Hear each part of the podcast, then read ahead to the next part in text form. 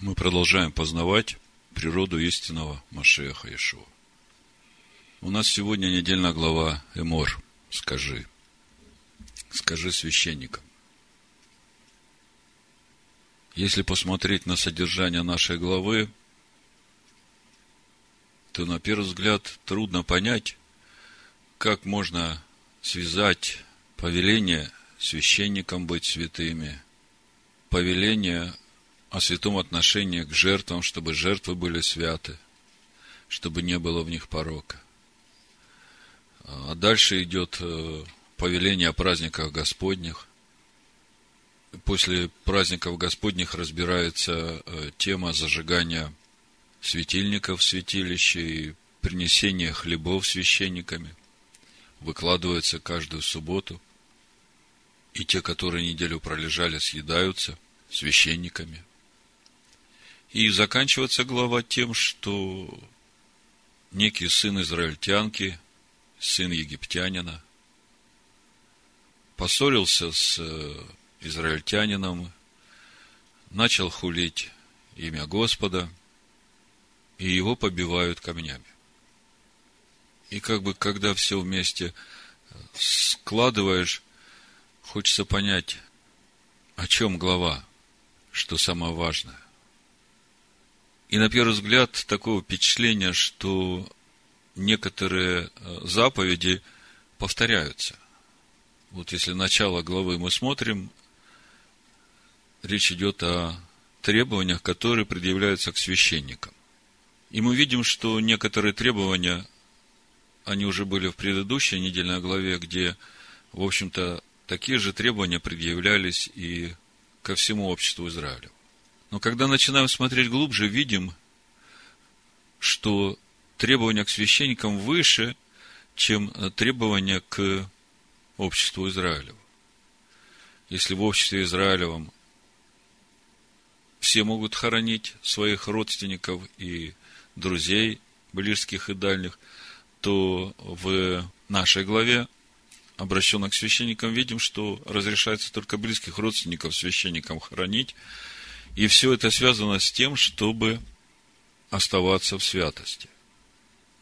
Другими словами, мы видим, что требования к священникам, поскольку они выделены Богом, приносить жертву Всевышнему от всех сынов Израилевых, они к ним выше, чем к сынам Израиля.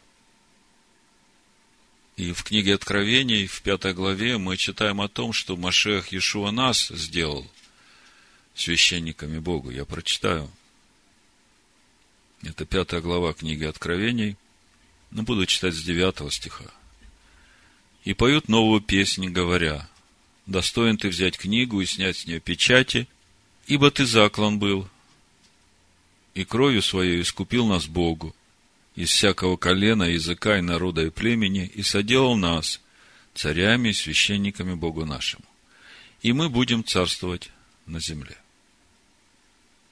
Мы как-то разбирали это местописание, обратили внимание на последовательность глаголов. Искупил и соделал. И мы говорили, что и то, и другое – это процесс. И заканчивается этот процесс, если он начинается в Песах, если говорить духовно, наш выход из рабства этому миру, то заканчивается этот процесс в праздник Йом-Кипур, когда запечатлевается община Машеха Иешуа. В Исаии 53 главе в 11 стихе мы читаем, как это происходит запечатление. На подвиг души своей он будет смотреть с довольством, через познание Его Он, праведник, раб мой, оправдает многих, и грехи их на себе понесет. Принцип оправдания очень простой. Там, где в тебе живет Машех, Машех, живущий в тебе, и есть оправдание. А Машех – это живое Слово Бога. И поэтому никакая плоть перед Богом не оправдается. И поэтому плоть и кровь Царство Божие не наследует. Оправдается перед Богом новая природа в человеке. И вот все, что Бог делает в нашей жизни, с того момента, как Он привел нас в этот мир, до того момента, как мы уйдем из этого мира. Все посвящено только этому процессу, взращиванию в человеке новой природы. Мы можем много вещей делать механически, по распорядку, по правилам, как предписано, и потом констатировать, что все это не принесло ожидаемого результата. Я какой был, такой и остался. Не прибавилось мне ни доброты, ни любви, ни сострадания, ни Божьего мира. Почему?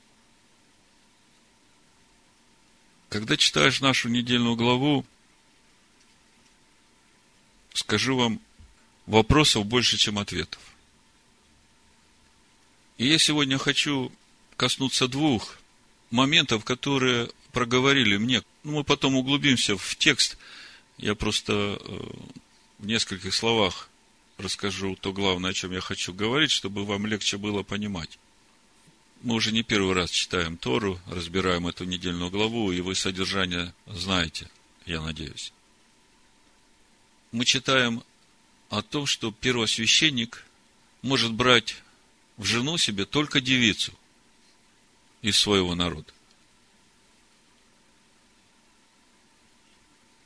Мы читаем в нашей недельной главе, что священники, которые служат Богу, у них по плоти не должно быть никаких э, недостатков. Когда я читаю Писание Нового Завета, я смотрю, кого Бог призвал, кого Бог дал сыну, посмотрите на вас, кто вы избранные. И как бы я там не вижу ни дев, это же ведь э, будет э, невестой Агнца, и я там не вижу этих совершенных по плоти, безукоризненных служителей, а он соделал священниками. И у меня э, полное непонимание, что происходит. И вот я сегодня хочу вместе с вами посмотреть, чтобы понять, что происходит. И это важно для нас, чтобы мы увидели ту конечную точку, куда нам надо прибыть, то состояние, в каком мы должны быть вот в этой конечной точке. Потому что, если я просто вам скажу, будьте святы, вот поступайте как прилично святым. Мы все это понимаем.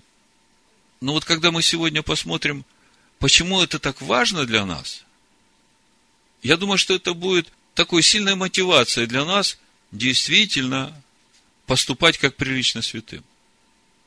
Действительно в своей жизни удаляться от всякой нечистоты, как духовной, так и физической. И когда уже начинаешь так смотреть на нашу недельную главу, тогда уже что-то начинает вырисовываться. Сначала дается требование к священникам. И потом мы видим, что у первосвященника жена должна быть дева. А по Писаниям Нового Завета мы видим, что именно эти священники и являются его женой. Невестой Агнца. Потом идем дальше, смотрим, ничего в жертву Богу, что имеет какой-то дефект, нельзя приносить. Это не уважение, это не почтение перед Творцом. И мы понимаем, что это относится как-то к нам, Потому что все, что мы делаем, это связано с тем, как мы ходим перед Богом. Есть по жизни вещи, которые мы действительно делаем с любовью. Ну, нам нравится этим заниматься. А есть вещи, которые мы для галочки, ну, как бы это надо сделать. Ну, и это надо сделать, и это надо сделать. И когда вот это, это надо сделать, это сделать, это сделать, суета приходит. И уже не хватает времени для того, чтобы делать это с любовью. Один мудрый человек сказал, если нет любви в том, что ты делаешь, лучше вообще не делай. Действительно. А вот когда ты будешь делать то, что ты делаешь с любовью, ты увидишь, какое ты наслаждение будешь получать от того, что ты делаешь. Ты просто будешь присутствовать в Божьем шаломе. А разве не это самое важное для нас? И когда смотришь дальше, содержание главы праздники, казалось бы, какая связь праздников Господних с вот этим требованием повышенной святости к священникам? Очень просто. Праздники как раз раскрывают эти ступени пути священников, всех призванных Богом, в эту повышенную святость. Потому что в Песах начинается выход, а в Суккот уже приносим плоды, все плоды нового урожая. А вот Шивоот сейчас, как брат Наум сказал, мы уже должны принести начатки, первинки этого нового хлебного урожая. То есть, начатки этой новой природы уже должны быть в тебе. Ну, кислый еще, конечно, до конца еще не очистился. Но это уже должно быть в тебе. И это не умственное знание, а это твоя природа божественная в тебе. Я каждый вечер молюсь э, молитва счета Амера, и каждый вечер я читаю эти места Писания, которые я хочу, чтобы они стали во мне новой природой. И если сначала мне приходилось читать это э, по выписанному тексту, то сейчас я уже их читаю, просто становлюсь и в духе произношу эти слова. То есть, слово потихонечку входит в меня. Но для того, чтобы оно во мне стало новой природой, меня еще через огонь проведут. Ну и вас тоже, каждого. Потому что иначе вот это пресное если оно не проведется через огонь, оно через какое-то время станет квасным. Вы ведь знаете, как маца готовится. Есть определенные условия. Если больше 18 минут мука побудет с водой, и не проведут ее через огонь, то она уже начнет кваситься. Так это же образы. Это же напоминание для нас, потому что, когда мы знаем много Слова Божьего, мы его можем цитировать, оно у нас в голове, а в сердце у нас нет, а мы от этого гордые и важные, такие распухшие, то это не то, что будет оправдывать нас. оправдает нас вот та новая природа, Слово Божие, проведено через огонь, как бы закалили тебя, как сталь, в этой новой природе. Поэтому испытания, они неизбежны. Нет так, чтобы пройти мимо всего этого. Господи, не введи в искушение, но избавь от лукавого. Ввести в искушение и пройти испытание – это разные вещи, вы должны понимать. И вот когда мы проходим праздники Господни и возрастаем святость, конец головы Скажи сынам Израиля, чтобы они приносили тебе елей, чтобы ты возжигал светильник. Чтобы светильник горел во всякое время святилище. Светильник должен гореть в твоей душе. Святилище – это не святое святых. Святилище – это наша душа, мы говорили об этом. Там должен гореть этот светильник всегда –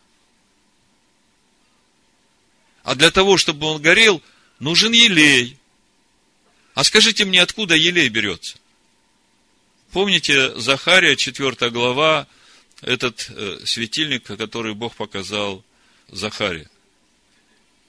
Две маслины, и из них истекает золото в чашечку большую, а из этой чашечки, которая над светильником, семь трубочек, из которых уже елей течет Дух премудрости, дух разума, дух совета, дух крепости, дух ведения, дух благочестия, дух страха Божьего и дух любви.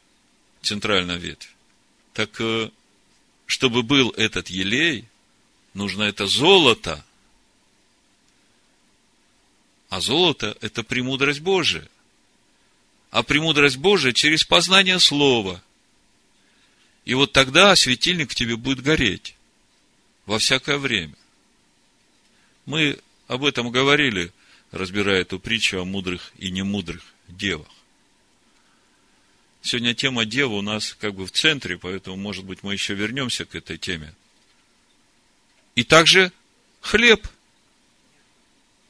Сыны Израиля приносят высокого качества муку, и священники пекут из этой муки 12 хлебов и выкладывают это пред Господом, и Писание его называют хлеб лица моего. Лехем по ним. А кто является хлебом лица его? С большой буквы. Слово. То есть, слово, которое мы перемололи на мельчайшие пылиночки, познавая его, разобрали каждую деталь. И из этого теперь испекается этот хлеб. Пресный. И выкладывается перед Господом. И это все в святилище, в нашей душе. Мы ведь священники. Кто-то может сказать, так это же было в Скинии по образу. Сейчас ее нет, и храма нет, и эти законы к нам не относятся. Вы знаете, апостол Павел говорит, что Тора духовна. И когда начинаешь смотреть на эту глубину духовности Торы, дух захватывает. Вот, к примеру, вы помните, Моисей возносит э, медного змея на, на Нес, на чуде, на шесте, да? Почему он это делает, помните? Сыны Израиля начали роптать против Моисея того, что он говорит, а Моисей от себя ничего не говорит – он говорит Слово Божие. И против Бога. И когда они начали это делать, змеи приползли, начали кусать их, и они начали умирать. Сыны Израиля. И пришли к Моисею и взмолились, помоги, прости нас. Бог говорит Моисею, вознеси этого змея на шест. Это Тора, это образы. И тут в Новом Завете, в третьей главе Евангелия от Иоанна, читаем, оказывается, этот образ указывает нам на Машеха Иешуа, который точно так же будет вознесен на стойку казни. И тогда начинаешь задумываться, а какая же духовная суть вот того, что говорила Тора? Подожди, э, змеи, сыны Израиля говорили против Моисея и против Бога, а змеи пришли и стали кусать. Мы читаем в Новом Завете, жало смерти – грех. Да? То есть, грех – это то, что они говорили против, а змей – это смерть. Машея, смерть, прибывает к стойке казни. Машеях Ешуа приходит в таком же теле, написано в подобном нашему, в котором эта же смерть тоже живет, потому что если бы у него было другое тело, не как наше, то он бы умереть не мог. Так Машех приходит, и вот эту смерть прибивает на стойку казни. И всякий смотрящий на него, и верующий в него. Я вам просто мысли сейчас передаю. Потом, если время будет, мы прочитаем еще в местах Писания, но я думаю, что вы это все знаете получает исцеление. Вот что значит духовная Тора. Всякий образ, который мы видим в Торе, это не есть что-то случайное и ничего не значащее. Оно все говорит о духовном, все говорит о нашем внутреннем храме. И вот когда мы в конце главы уже читаем, что нам нужно приносить хлеба, нам нужно зажигать светильник. Помните этот мидраж? Мудрецы спрашивают у Всевышнего, Господи, Ты есть свет мира, зачем Ты повелеваешь нам зажигать этот свет? ты кормишь все живое в этом мире, зачем ты повелеваешь нам приносить этот хлеб тебе? И Бог отвечает, когда вы возжигаете этот свет, я делаю вас светом. Когда вы приносите этот хлеб, я делаю вас этим хлебом. На первый взгляд непонятно, но если вы сейчас посмотрите немножко назад, все, что я вам договорил до этого, становится понятно. Мы приносим елей. Как мы приносим елей? Мы погружаемся в Слово. Мы приносим хлеб, муку. Как мы приносим? Мы погружаемся в Слово. А когда мы это делаем, Он нас освещает. Но освещает кого? Тех, кто свято относится к святому. В, в Сидуре, если кто читает Сидур, молится по Сидуру, там есть молитва, звучит так, «Благословен Ты, Адонай Всесильный наш, осветивший нас своими заповедями». Знаете такую молитву? Так вы вдумайтесь в смысл этой молитвы. Осветивший нас своими заповедями. Раньше, когда я читал эту молитву, мне казалось, что речь идет о том, что Бог дал нам эти заповеди и через это осветил нас. Сейчас я понимаю, что вот эти заповеди, в которые я погружаюсь и которые я исполняю, это как раз то, через что Бог меня освещает. Но освещает в прямой связи с тем, с каким сердцем я это делаю. Если я это делаю из глубины своего сердца, всем своим естеством, всем своим сердцем, всей своей душой, всем своим разумом, с полной отдачей и посвящением, то вот такое освящение происходит. А если я чисто по плоти делаю, сердце туда не прикладываю, то никакого освящения не происходит. Потому что я в уме как бы делаю, чтобы угодить Богу, а в сердце у меня совсем другое.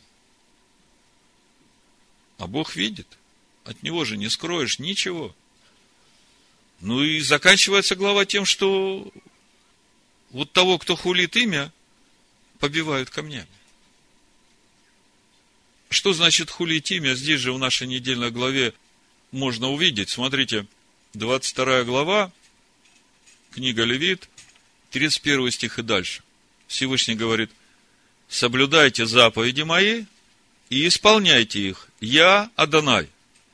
Не бесчестите святого имени моего, чтобы я был святим среди сынов Израилевых, я, Адонай, освящающий вас, который вывел вас из земли египетской, чтобы быть вашим Элогием, я, Адонай. Здесь все. Здесь весь наш путь в полноту возраста Машех. То есть, э, смотрите, соблюдайте заповеди мои и исполняйте их. Не бесчестите святого имени моего мы говорим о том, что значит хулил имя. А молитва «Отче наш», мы читаем, Иешуа нам заповедал эту молитву, да святится имя Твое. Отче наш, сущий на небесах, да святится имя Твое. Первый вопрос. А как его светить?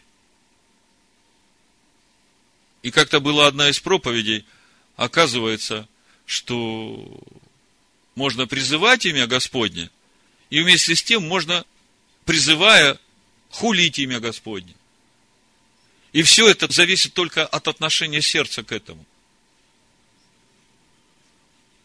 Так вот, для того, чтобы светить имя Господне, нужно соблюдать и исполнять заповеди Его всем сердцем. Так просто. И благодать в том, что Бог не заставляет нас сразу – все заповеди исполнять. Да это и невозможно. Невозможно в том плане, что даже если я буду стараться все исполнять, это не будет то, что он от меня ожидает. Понимаете, то исполнение заповеди, которое он ожидает от меня, от вас, это когда эта заповедь стала уже моим естеством, моей новой природой. Вот это поистине, вот это настоящее. А для того, чтобы она стала моим естеством, мне надо сначала узнать ее, мне надо ее принять, мне надо начать ее исполнять и жить в ней, и еще надо пройти через испытания на верность этой заповеди. Я помню, как э, я для себя еще в начале пути, когда Бог проговорил мне о святости субботы, я принял для себя, у меня тогда свой бизнес был, свое производство, и люди в субботу работали. Я принял для себя, что ни я, ни раб мой, ни наемник, который у меня, не будут работать в субботу. Те, у кого непрерывный бизнес, понимают, что это значит. Заказчики начали отказываться, потому что я им не привожу в субботу то, что они ждут, а у них самый прибыльный день. И прошло, наверное, месяца два-три, и мой бизнес уже в состоянии банкротства. А я в сердце своем говорю Господу, Господи, как будет, так и будет, но я от субботы твоей не откажусь. Вы знаете, это надо завоевать. Когда прошло это время проверки, все заказчики вернулись, и бизнес опять пошел, и все долги покрылись. Но с тех пор субботу никто у меня не отнимает. Слава Всевышнему. И я понимаю, что так с каждой заповедью. Ты должен пройти через огонь, устоять в ней, и тогда уже никто не покусится на нее. Это уже твое естество, это ты. Ну, давайте вернемся к нашей недельной главе. Теперь посмотрим в деталях. 21 глава, 10 стих, смотрите. Великий же священник из братьев своих, на голову которого возлит елей помазания. Речь идет о первосвященнике. И который освящен, чтобы облачаться в священные одежды, не должен обнажать головы своей. Вы знаете, что все священники, когда входят в присутствие Бога в скинию, в том числе и первосвященник, они облачаются в льняные одежды, и там всего четыре вида одежды том числе и этот головной убор кидар. Не должен обнажать головы свои и раздирать одежд своих. И никакому умершему не должен он приступать, даже прикосновением к умершему отцу своему и матери своей он не должен осквернять себя. И от святилища он не должен отходить и бесчестить святилище Бога своего, ибо освящение елеем помазания Бога его на нем, я, Господь. В жену он должен брать девицу, вдову или отверженную, или опороченную, или блудницу не должен он брать, но девицу из народа своего должен он брать в жену. Он не должен порочить семени своего в народе своем. Я Господь, освящающий его. И вот, когда читаешь это местописание и понимаешь, что это же Тора, она же духовна ни одна йота не пройдет, пока не исполнится все, у меня возникает огромный вопрос.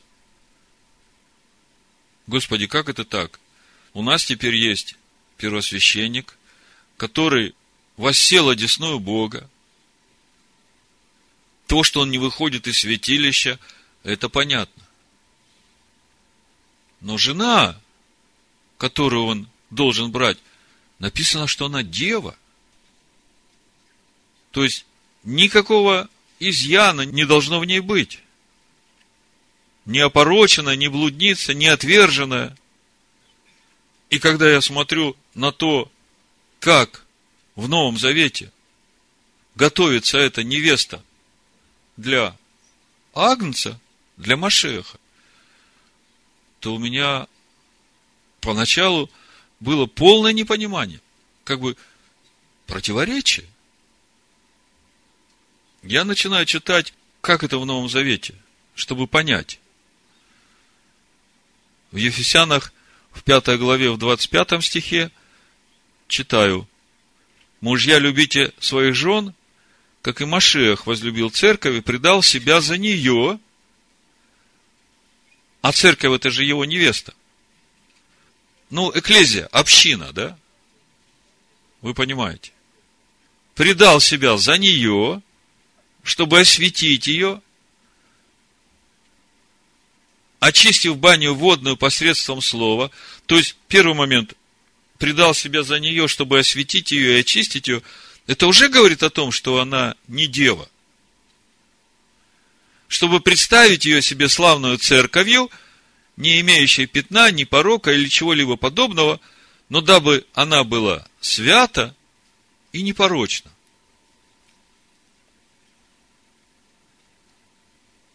То есть мы видим, что есть какой-то процесс приготовления невесты, жены для Агнца. В Торе мы читаем вот этот момент женитьбы. Она должна быть дева, непорочна. И все.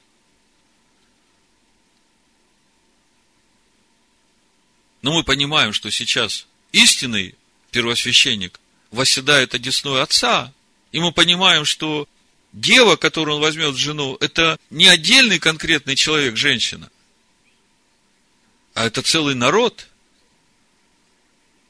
То есть, мы видим в Евангелии от Иоанна, мы читаем, Ешо говорит, 39 стих, 6 глава. Воля же пославшего меня Отца есть та, чтобы из того, что Он мне дал, ничего не погубить, но все-то воскресить в последний день. Смотрите, все, что приходит к Машеху Иешуа, это Отец дает. И задача Машеха Иешуа – это не погубить, а воскресить в последний день. А мы же понимаем, что все, кто приходит к Машеху Иешуа, это и есть его община, это и есть его невеста, да? В Новом Завете еще есть несколько мест Писания, которые об этом же говорят. О несовершенстве вот этой невесты, за которую он приходит умереть, очистить баню водную посредством слова, то есть то, что Машех Иешуа умер за меня и за все мои грехи, это для того, чтобы потом очистить меня, баню водную посредством слова, приготовить меня себе в невесту. То есть, веры в то, что Машех, Ешо, умер за все мои грехи, и все, я уже на небесах его невеста, этого мало. Потому что когда придет время, мы сейчас до этого дойдем, когда он будет брать себе невесту в жену, Тора-то говорит, она должна быть дева, вообще непорочна. А дальше в Торе, в недельной главе мы читаем о том, что священники не должны иметь никаких физических изъянов. Смотрите. Это 17 стиха, 21 глава, книга Левит. Скажи Аарону, никто из семени твоего во все роды их, у которого на теле будет недостаток, не должен приступать, чтобы приносить хлеб Богу своему. Никто, у кого на теле есть недостаток, не должен приступать ни слепой, ни хромой, ни уродливый и так далее. То есть, э, речь идет о священниках, здесь, в нашей главе 21. А мы начали с того, что Машех Иешуа нас сделал священниками Бога. И я читаю э, Лука, 14 глава, притча о званых и избранных. 16 стиха написано, он же сказал ему, один человек сделал большой ужин и звал многих. И когда наступило время ужина, послал раба своего сказать званым, идите, ибо уже все готово. И начали все, как бы сговорившись, извиняться. Первый сказал ему, я купил землю, и мне нужно пойти посмотреть ее, прошу тебя, извини меня. Другой сказал, я купил пять пар валов и иду испытать их, прошу тебя, извини меня. Третий сказал, я женился, и потому не могу прийти. И, возвратившись, раб тут донес о сем господину своему. Тогда, разгневавшись, хозяин дома сказал рабу своему, пойди скорее по улицам и переулкам города и приведи сюда нищих, увечных, хромых и слепых. Нищих, увечных, хромых и слепых. И сказал раб, господин, исполнено, как приказал ты, и еще есть место. Господин сказал рабу, Поди по дорогам и изгородям и убеди прийти, чтобы наполнился дом мой. Ибо сказываю вам, что никто из тех званых не вкусит моего ужина ибо много званых, мало избранных. Значит, э, господин говорит, приведи сюда нищих, увечных, хромых, слепых. И мы знаем, что это как раз те, кого позвали на брачный пир, те, из которых будет составлена эта невеста, то есть те, которые священники будут. Как так? В Коринфянах, в первом послании, в первой главе с 26 стиха, здесь можно уже увидеть вот то самое важное, что интересует Бога в священниках, ну, в призванных. Посмотрите, братья, кто вы призваны. Немного из вас мудрых по плоти, немного сильных, немного благородных, но Бог избрал не мудрое мира, чтобы посрамить мудрых. И немощное мира избрал Бог, чтобы посрамить сильное. И незнатное мира, и уничиженное, и ничего не значащее избрал Бог, чтобы упразднить значащее. Для того, чтобы никакая плоть не хвалилась перед Богом. Слышите? Чтобы никакая плоть не хвалилась перед Богом. От Него и вы в Машехе Иешуа, который сделался для нас премудростью от Бога, праведностью и освящением и искуплением, чтобы было, как написано, хвалящийся, хвались Господом. Значит, чтобы плоть никакая не хвалилась, но чтобы каждый хвалился Господом. А в каком случае каждый может хвалиться Господом? Здесь вот написано, в том случае, когда Машех Иешуа, живущий в тебе, сделался твоей премудростью, Машех Иешуа, живущий в тебе, сделался твоей праведностью, Машех Ешо, живущий в тебе, сделался твоим освящением и искуплением. Казалось бы, почему искупление последнее? Как бы в нашем понимании, искупил нас от грехов, все с него начинается. Все так. Начинается с искупления, чтобы мы получили Духа. Но заканчивается, Исайя 53.11, через познание Его, Он праведник – оправдает многих, и грехи их на себе понесет. Вот оно, где окончательное искупление и запечатление. А это как раз праздник Йом-Кипур, потому что в Йом-Кипур все выносится из общины, все беззакония на этом козле отпущения. Помните, два одинаковых козла? А праздник Йом-Кипур – это осенние праздники, которые начнутся с прихода Машеха в этот мир. Начнутся суды Бога, Рошашана, приговор, 10 дней трепета, и уже Йом-Кипур, 10 день – Великая Суббота. Вот там идет запечатление общины Машеха Иешуа. Потому искуплением в конце написано. Смотрите, а искупит таково. Как в Торе все логично, как, как все гармонично. Вот вы смотрите, человек каждый день приходит к Богу и говорит, Господи, я опять согрешил, ну прости меня. Через несколько дней приходит опять. Господи, прости меня, тот же самый грех сделал. Итак, 10 лет, 20 лет, 30 лет уходит из этой жизни, ну, в надежде на то, что Машех Иешуа искупил его, и в него все в порядке. И вот он предстает пред Богом, а Бог смотрит и говорит, слушай, а вот этот вот грех, которым ты постоянно передо мной каялся, я там не вижу новой природы. Разве ты не считал о том, что Машех Иешуа искупит и оправдает именно тех, которые, раскаявшись в своем грехе, обрели новую природу? И вот тогда вот то беззаконие старое, что было, он это вынесет. Вот в русском языке есть такая поговорка очень хорошая. Цыплят по осени считают. Да? По осени, вот когда осенние праздники наступят, да, весенние праздники, мы знаем, до этого почти полторы тысячи лет сыны Израиля праздновали эти праздники по уставу, как написано. А потом в один год раз, и все праздники стали реальностью. Были образы, а тут раз и все произошло в реальности. И стало так. И еще празднуем, смотрите, сколько. Там праздновали полторы тысячи, еще две тысячи лет, уже три с половиной тысячи лет празднуем осенние праздники. И вот уже близко время, когда это все раз и станет реальностью. И когда начинаешь смотреть, а что же будет, все это в уставах праздников Господних, в осенних праздниках. Грехи их на себе понесет. Кого их?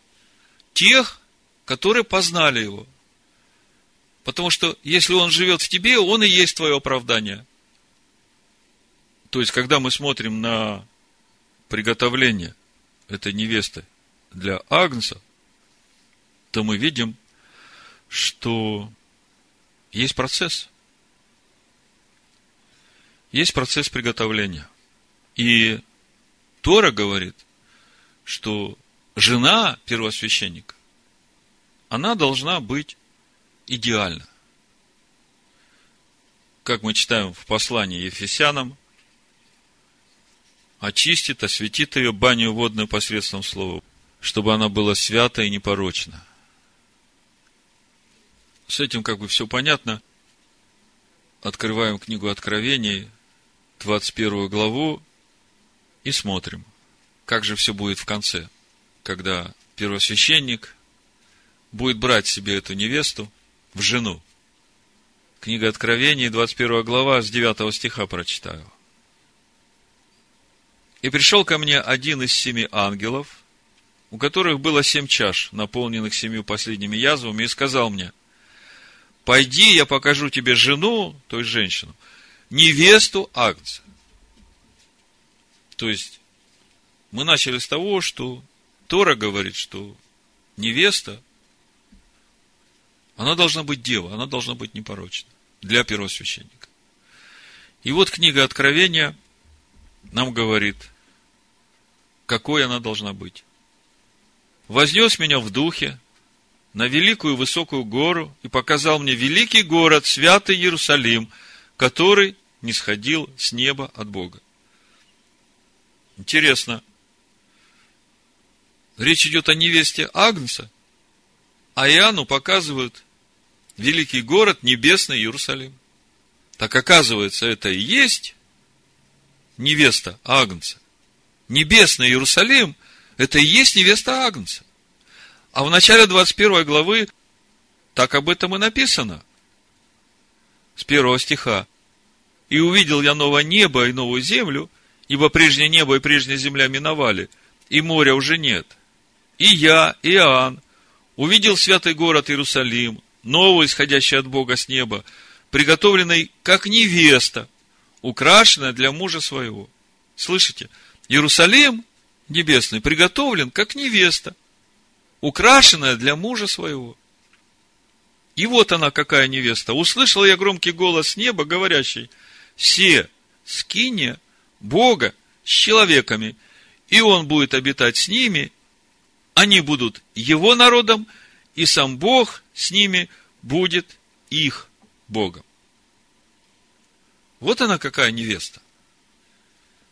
И в итоге получается, что Машиах в своем учении и Новый Завет в своем учении ни йоты, ни черты не изменяет в Торе, а показывает, каким образом будет исполнено то, что написано в Торе. А в Торе написано, в жену он должен брать девицу. Вдову или отверженную, или опороченную, или блудницу не должен он брать. Но девицу из народа своего должен он брать в жену. В 44-м псалме песнь о царе, о нашем первосвященнике. И там описывается, кого он возьмет себе в жену. Ну, с 8 стиха прочитаю. Ты возлюбил правду и возненавидел беззаконие. Посему помазал тебя, Боже, Бог твой, елеем радости более соучастников твоих. Все одежды твои, как смирно и алоэ и кассия, из чертогов слоновой кости увеселяют тебя. Дочери царей между почетными у тебя стала царица одесную тебя в афирском золоте. Слышит черь и смотри, и преклони ухо твое, и забудь народ твой, и дом отца твоего. Помните путь Авраама, с чего начался? И возжелает царь красоты твоей, ибо он Господь твой, и ты поклонись ему. Вот она, как приготавливается невеста для Агнца.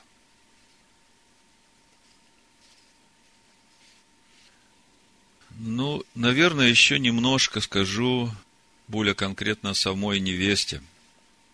Как мы уже вначале говорили, речь-то идет о священниках.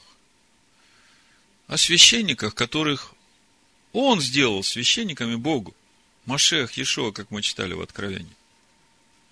И опять мы читаем в нашей недельной главе о том, что из священников не должен приступать ни слепой, ни хромой, ни уродливый к служению Богу. Да, и вот я когда начинаю смотреть на эти требования, смотрите, Тора ведь духовно. Это все изъяны, которые могут быть в этих священниках. А невеста должна быть святая и непорочна. Вот смотрите, не должен приступать не слепой. Что значит слепой? В моем понимании это нерожденный свыше. Не хромой. Что значит хромой? Это значит не твердый на своих путях. Все время хромает на одну ногу.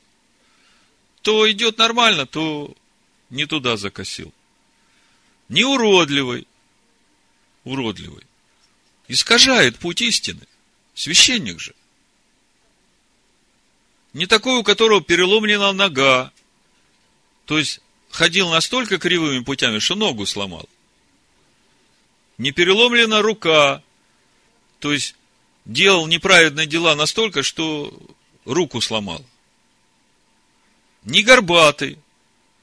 То есть, связанный какими-то зависимостями, духами немощи, что стал горбатым.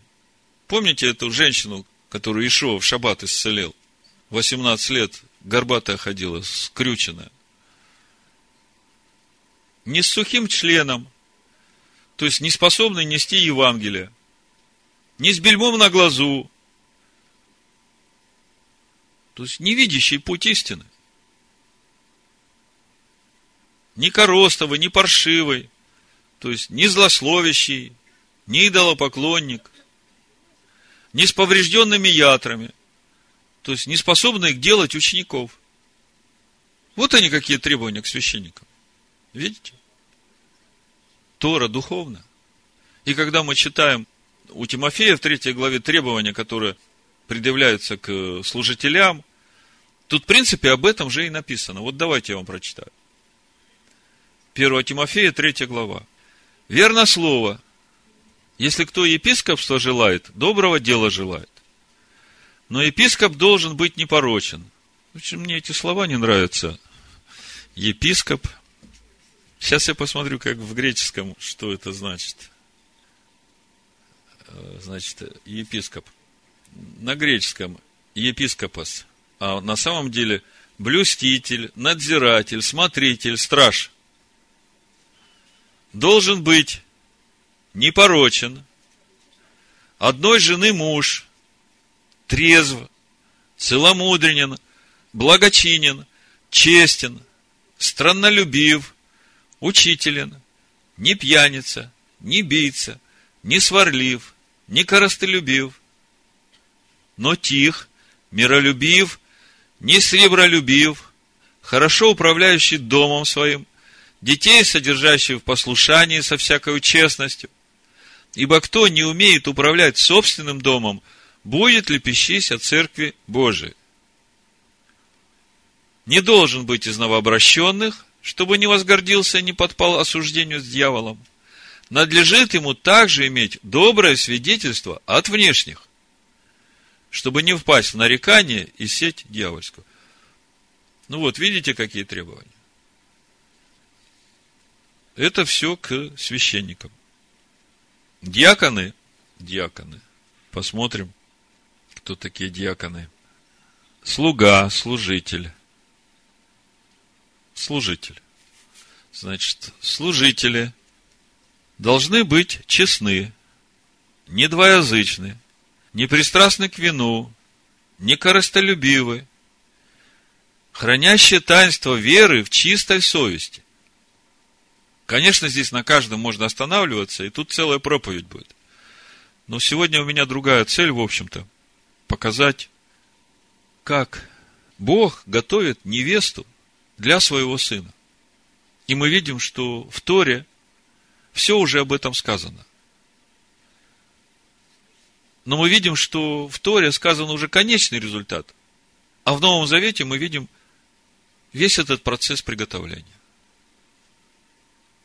И вот то, что происходит в конце нашей недельной главы, очень важный момент для всех нас. Я прочитаю 24 глава с 10 стиха. «И вышел сын одной израильтянки, родившийся от египтянина, к сынам Израилевым, и поссорился в стане сын израильтянки с израильтянином. Хулил сын израильтянки имя Господне и злословил, и привели его к Моисею. И посадили его под стражу, доколе не будет объявлена им воля Господня. И сказал Господь Моисею, говоря, «Выведи злословившего вон из стана, и все слышавшие пусть положат руки свои на голову его, и все общество побьет его камнями. И сынам Израилевым скажи, кто будет злословить Бога своего, тот понесет грех свой и хулитель имени Господня должен умереть. Камнями побьет его все общество. Пришелец ли, туземец ли станет хулить имя Господне, предан будет смерти.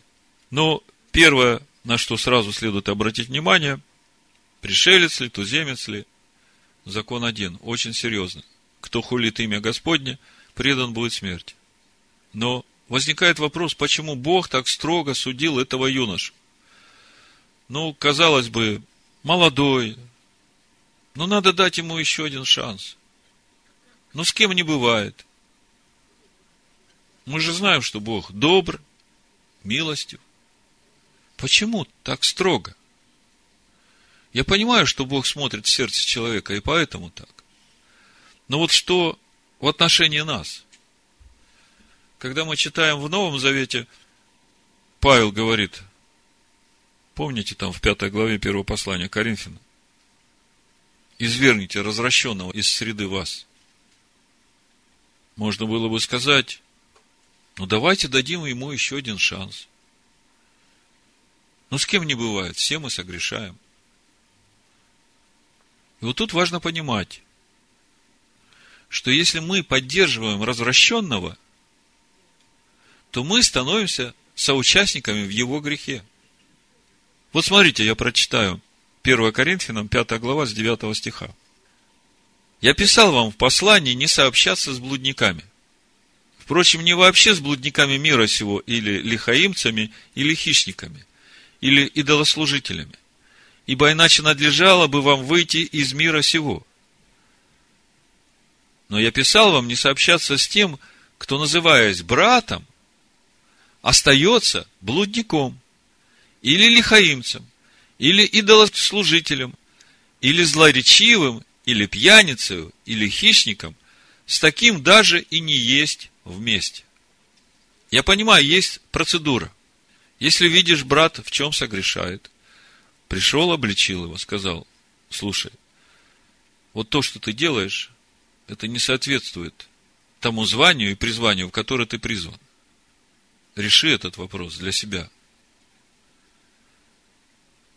Опять повторилось. Взял брата или двоих, пришел еще раз, обличил. Не слушает. Поставь перед общиной. Скажи ему. Ну, а если это годами продолжается? Изверните развращенного из среды вас.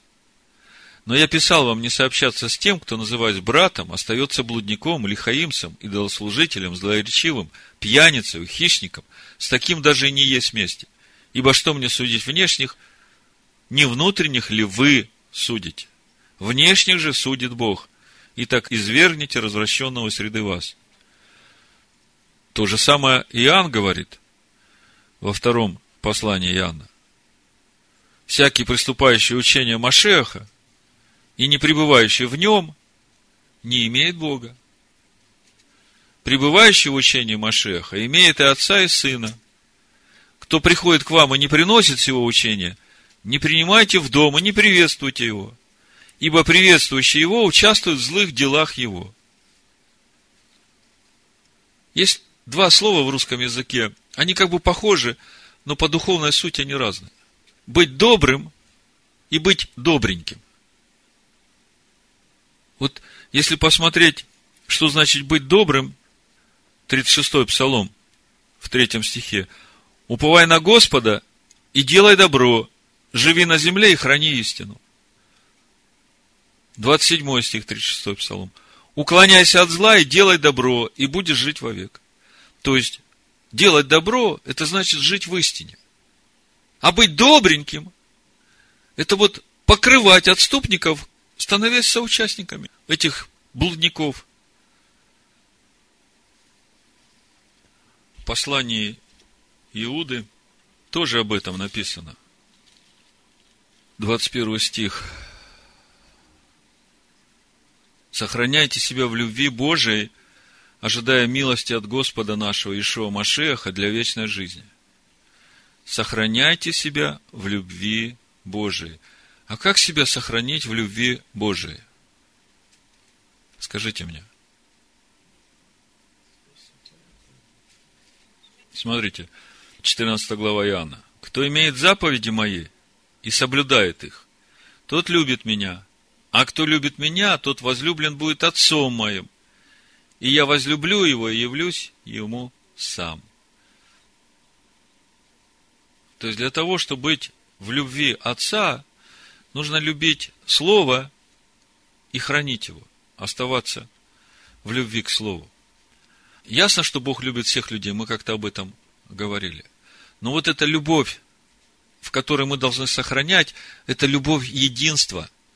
Это вот та любовь, которая соединяет меня с Божьим естеством, делает одно. И это через мое отношение к Слову Бога.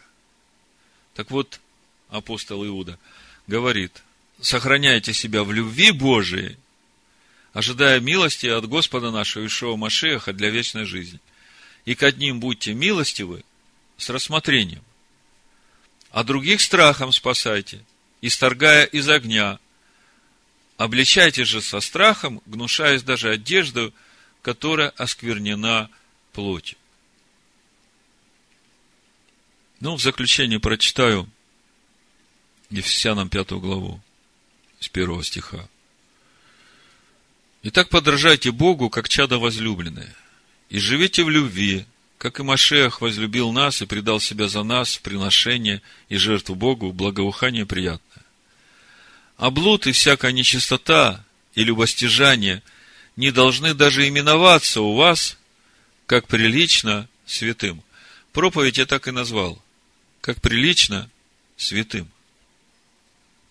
Иногда можно слышать такое наставление.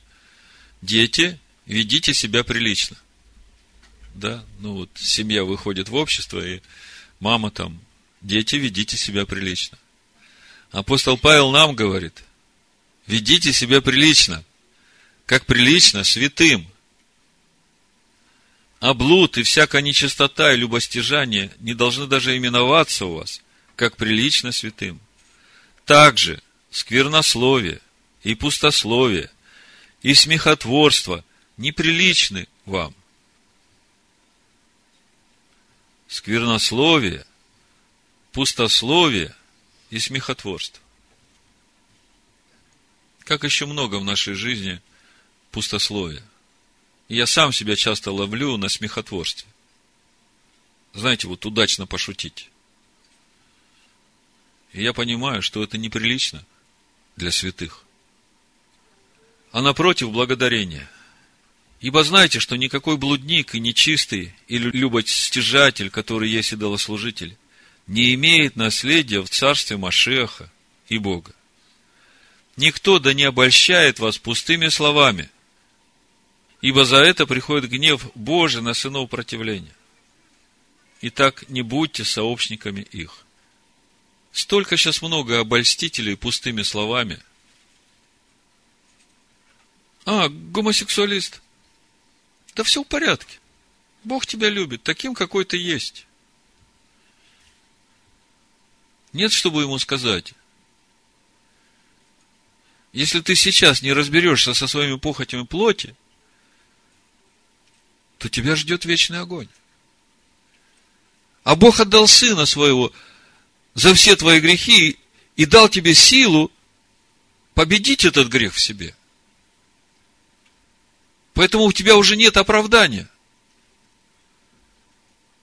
Бог все сделал для того, чтобы ты действительно стал святым и непорочным в любви. Чтобы ты стал достойным быть невестой Агнца.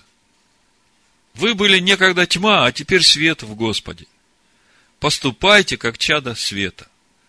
Потому что плод Духа состоит во всякой благости, праведности и истине. Испытывайте, что благоугодно Богу. А как мы можем испытать, что благоугодно Богу? Слово, Тора. И не участвуйте в бесплодных делах тьмы, но и обличайте. Ибо о том, что они делают тайно, стыдно и говорить.